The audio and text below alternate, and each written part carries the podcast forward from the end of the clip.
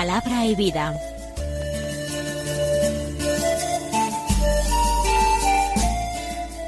Con el padre Manuel Horta, desde Sevilla.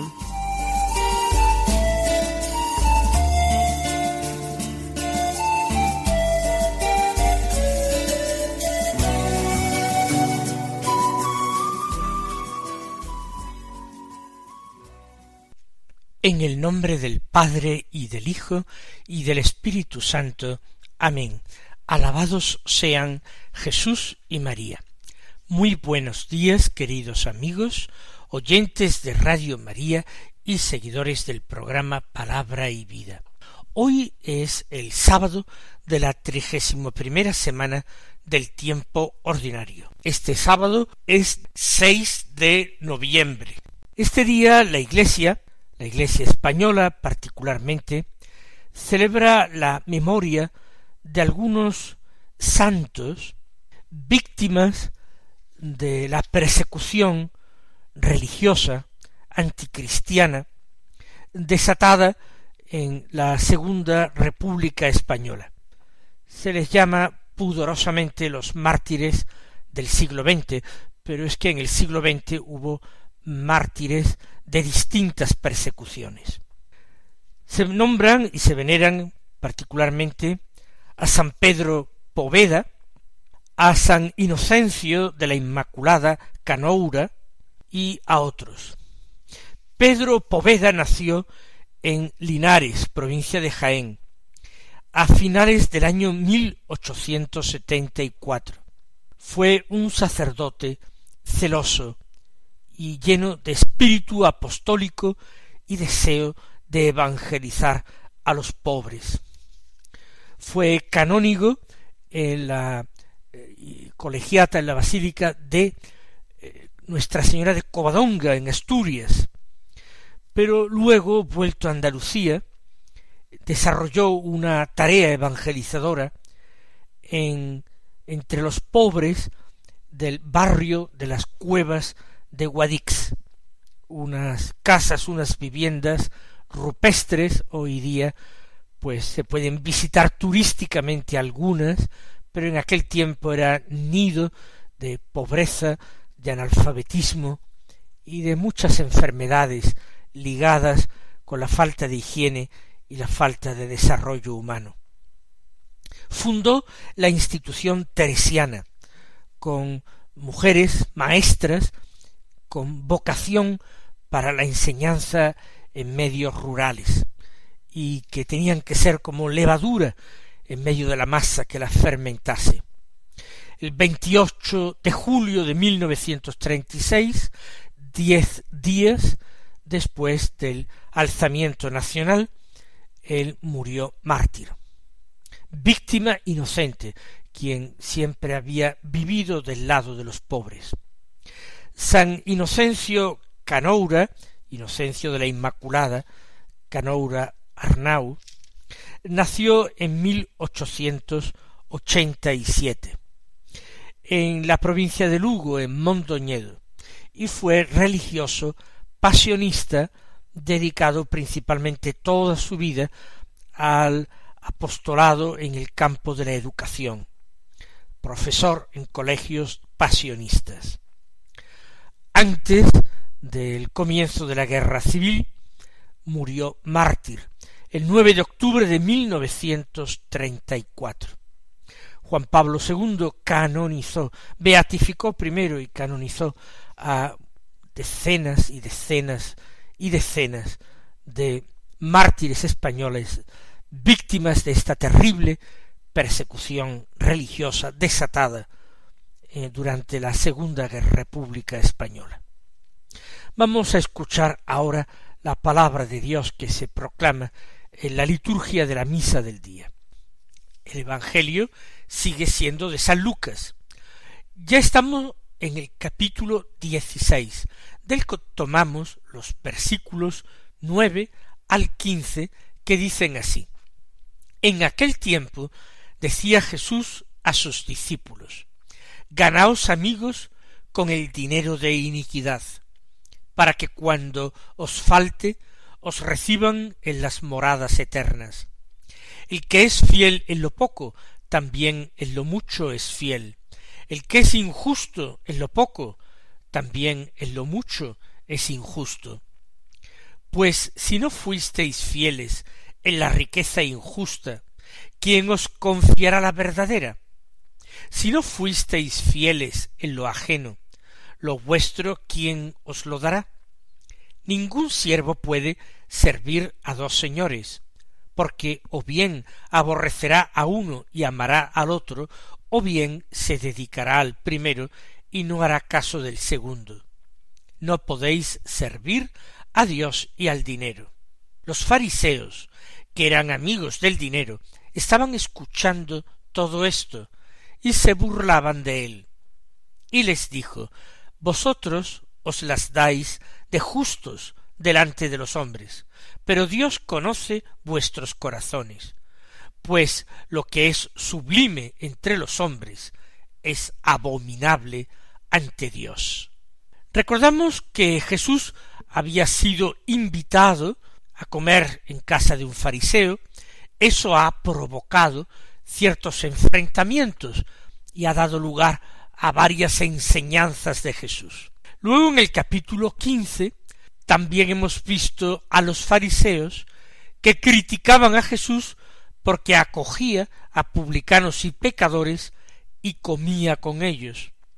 Y esta murmuración de los fariseos ha dado como reacción por parte de Jesús eh, la narración de las parábolas de la misericordia, de la oveja perdida, de la dracma perdida y del hijo perdido o hijo pródigo.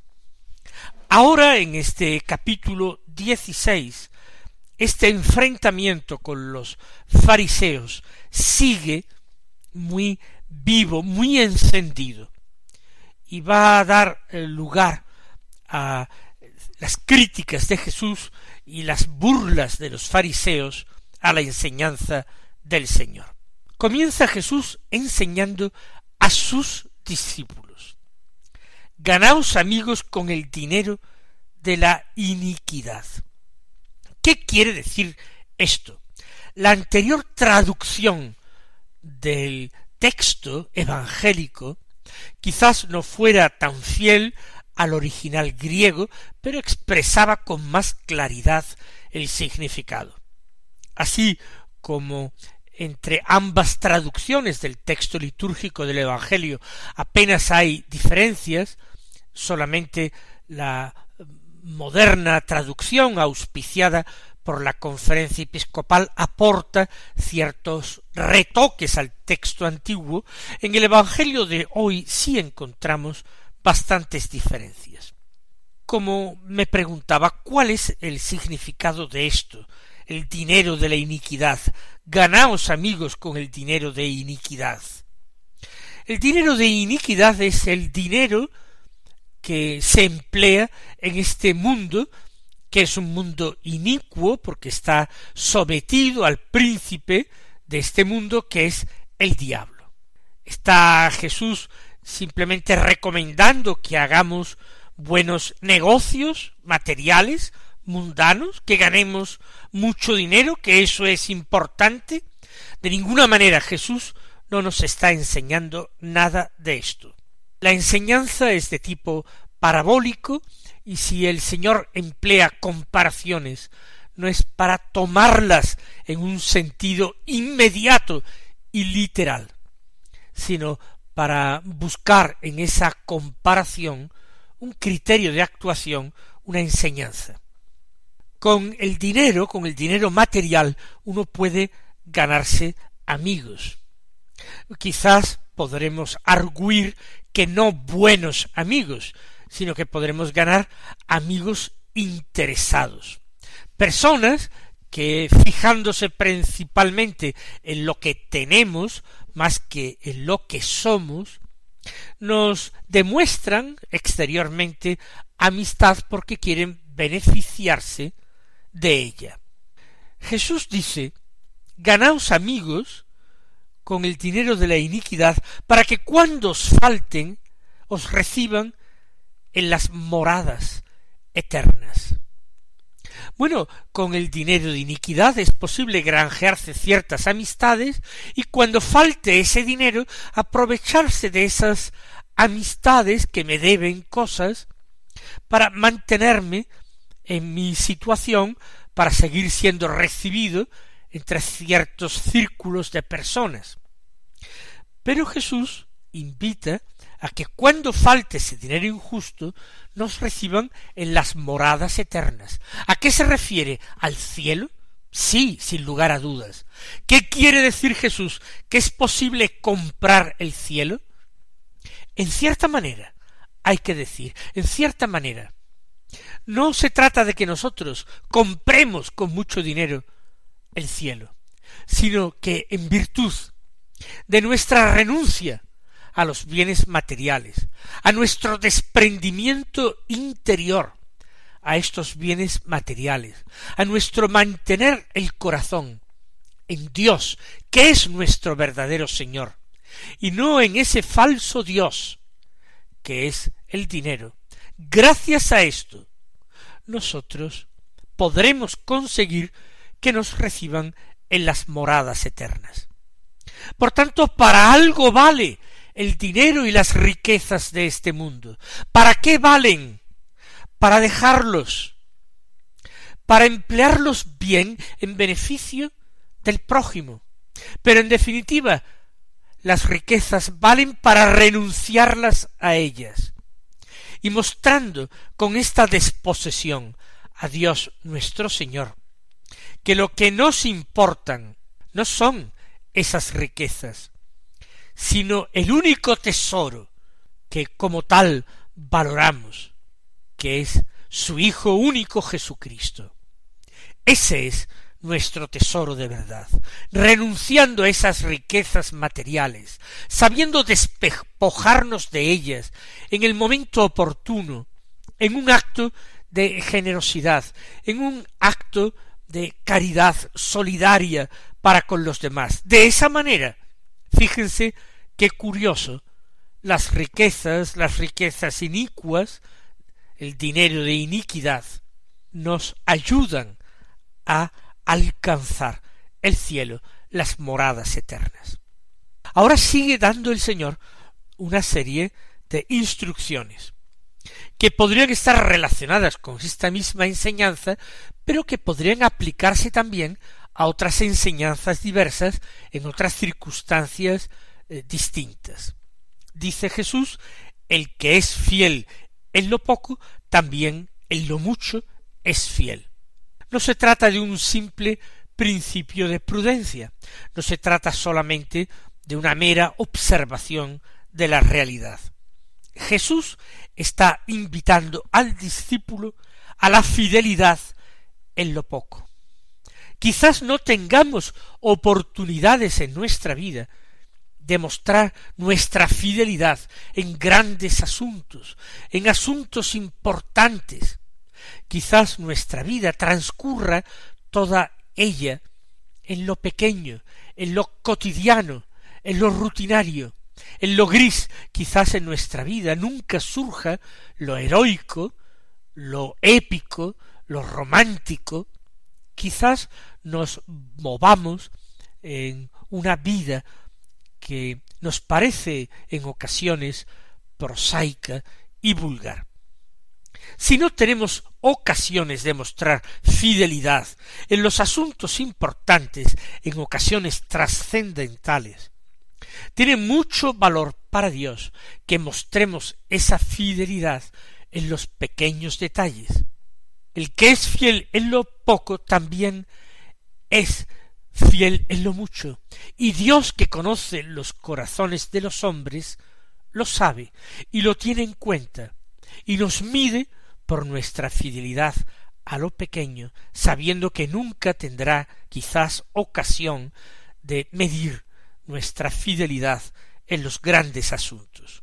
En sentido contrario, afirma el Señor a continuación, el que es injusto en lo poco, también en lo mucho es injusto. Tal vez no tengamos que decidir grandes cuestiones, no tendremos ocasión de ser injustos en cosas trascendentes, importantes. Pero tal vez en lo pequeño puede ser que actuemos con injusticia, y el que es injusto en lo poco, también en lo mucho es injusto. Nueva invitación al Señor a buscar la justicia en los detalles, buscar la justicia en los pequeños detalles de la vida diaria. Sigue enseñando el Señor. Pues si no fuisteis fieles en la riqueza injusta, ¿quién os confiará la verdadera? Quizás el Señor se está refiriendo a los fariseos, pero también a los saduceos y a todas aquellas personas que ponen mucho empeño, mucho cuidado, mucho tiempo, mucha ocupación y preocupación en pensar en sus riquezas, en administrarlas, en cuidarlas. Si no fuisteis fieles en lo ajeno, ¿qué es lo ajeno? Lo ajeno son esas riquezas materiales, que en definitiva no son nuestras, están simplemente prestadas para que las empleemos bien. Pero nunca somos capaces de hacerlas nuestras, porque nuestra vida aquí en la tierra, como castigo por el pecado, camina hacia la muerte. Por tanto, entiendan esto repitiendo otra vez la frase si no fuisteis fieles en la riqueza injusta, si no supisteis actuar con justicia y con confianza hacia Dios en las riquezas materiales de esta vida, ¿quién os confiará la verdadera riqueza? Si no hemos sido capaces de administrar la riqueza de este mundo, las riquezas espirituales, las riquezas del cielo, encontraremos grandes dificultades para manejarlas y acrecentarlas. Si no fuisteis fieles en lo ajeno, lo vuestro, ¿quién os lo dará? Las riquezas materiales de este mundo son lo ajeno, son el capital, el caudal con el que tienta el príncipe de este mundo, el diablo. Él se aprovecha de las riquezas materiales, terrenales, para tentar. Así pues, si no fuisteis fieles en lo ajeno, lo ajeno es lo que pertenece al príncipe de este mundo, las riquezas materiales, aunque creáis que son vuestras, no lo son, nunca lo son totalmente, si no podríais llevarlas a la tumba, o mejor dicho, podríais llevarlas a la vida eterna, y no es así. Las riquezas materiales se quedan aquí. Las únicas riquezas que son vuestras y podéis llevar a la otra vida son las riquezas espirituales.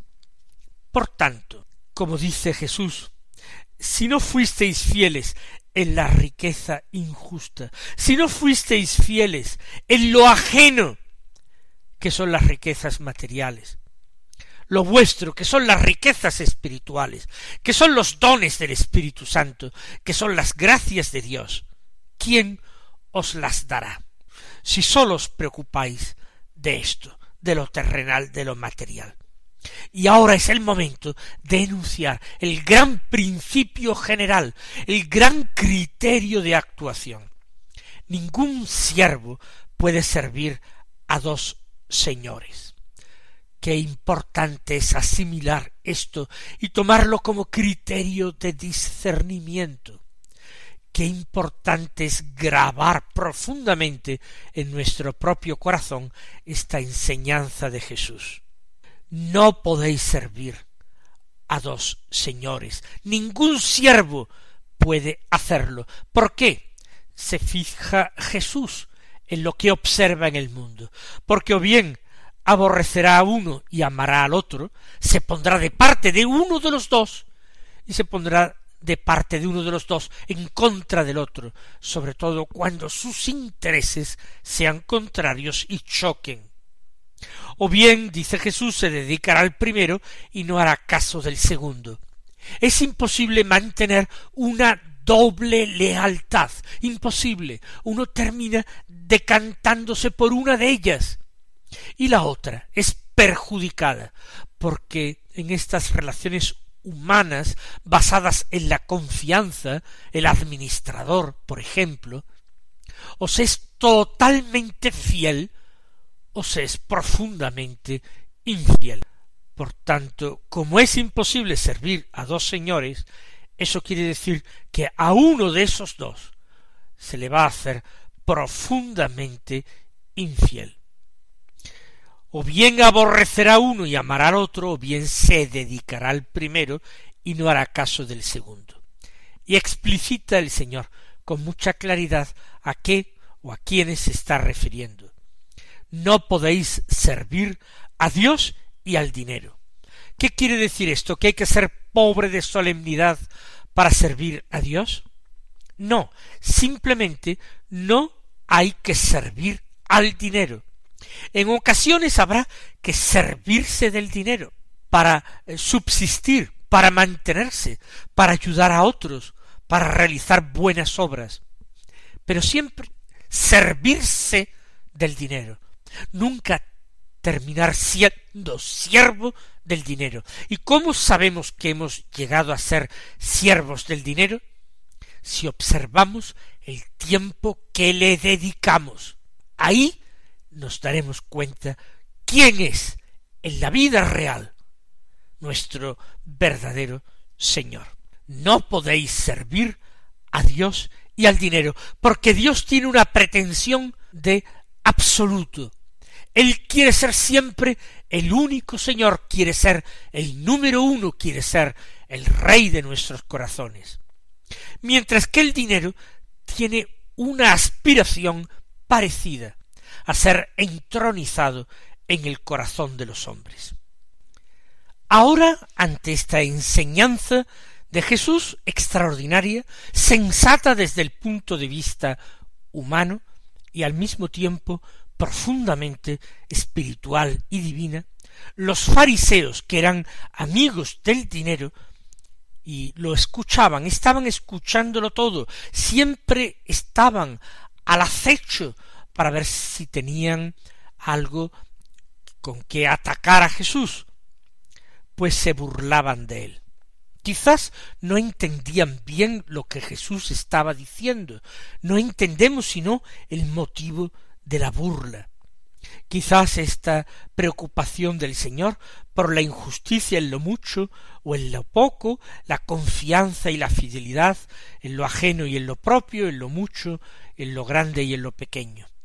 Quizás a los fariseos les pareció complicado, porque no se pusieron a pensar el significado y se burlaban, y Jesús los desenmascara os las dais de justo delante de los hombres, pero Dios conoce vuestros corazones. Terrible sentencia. Lo que para los hombres es sublime, e importante, para Dios es nada, es abominable. Así pues, pueden temer bien aquellos hombres el juicio de Dios, porque ese juicio va a ser hecho según unos criterios totalmente distintos. El Señor os bendiga y hasta mañana si Dios quiere.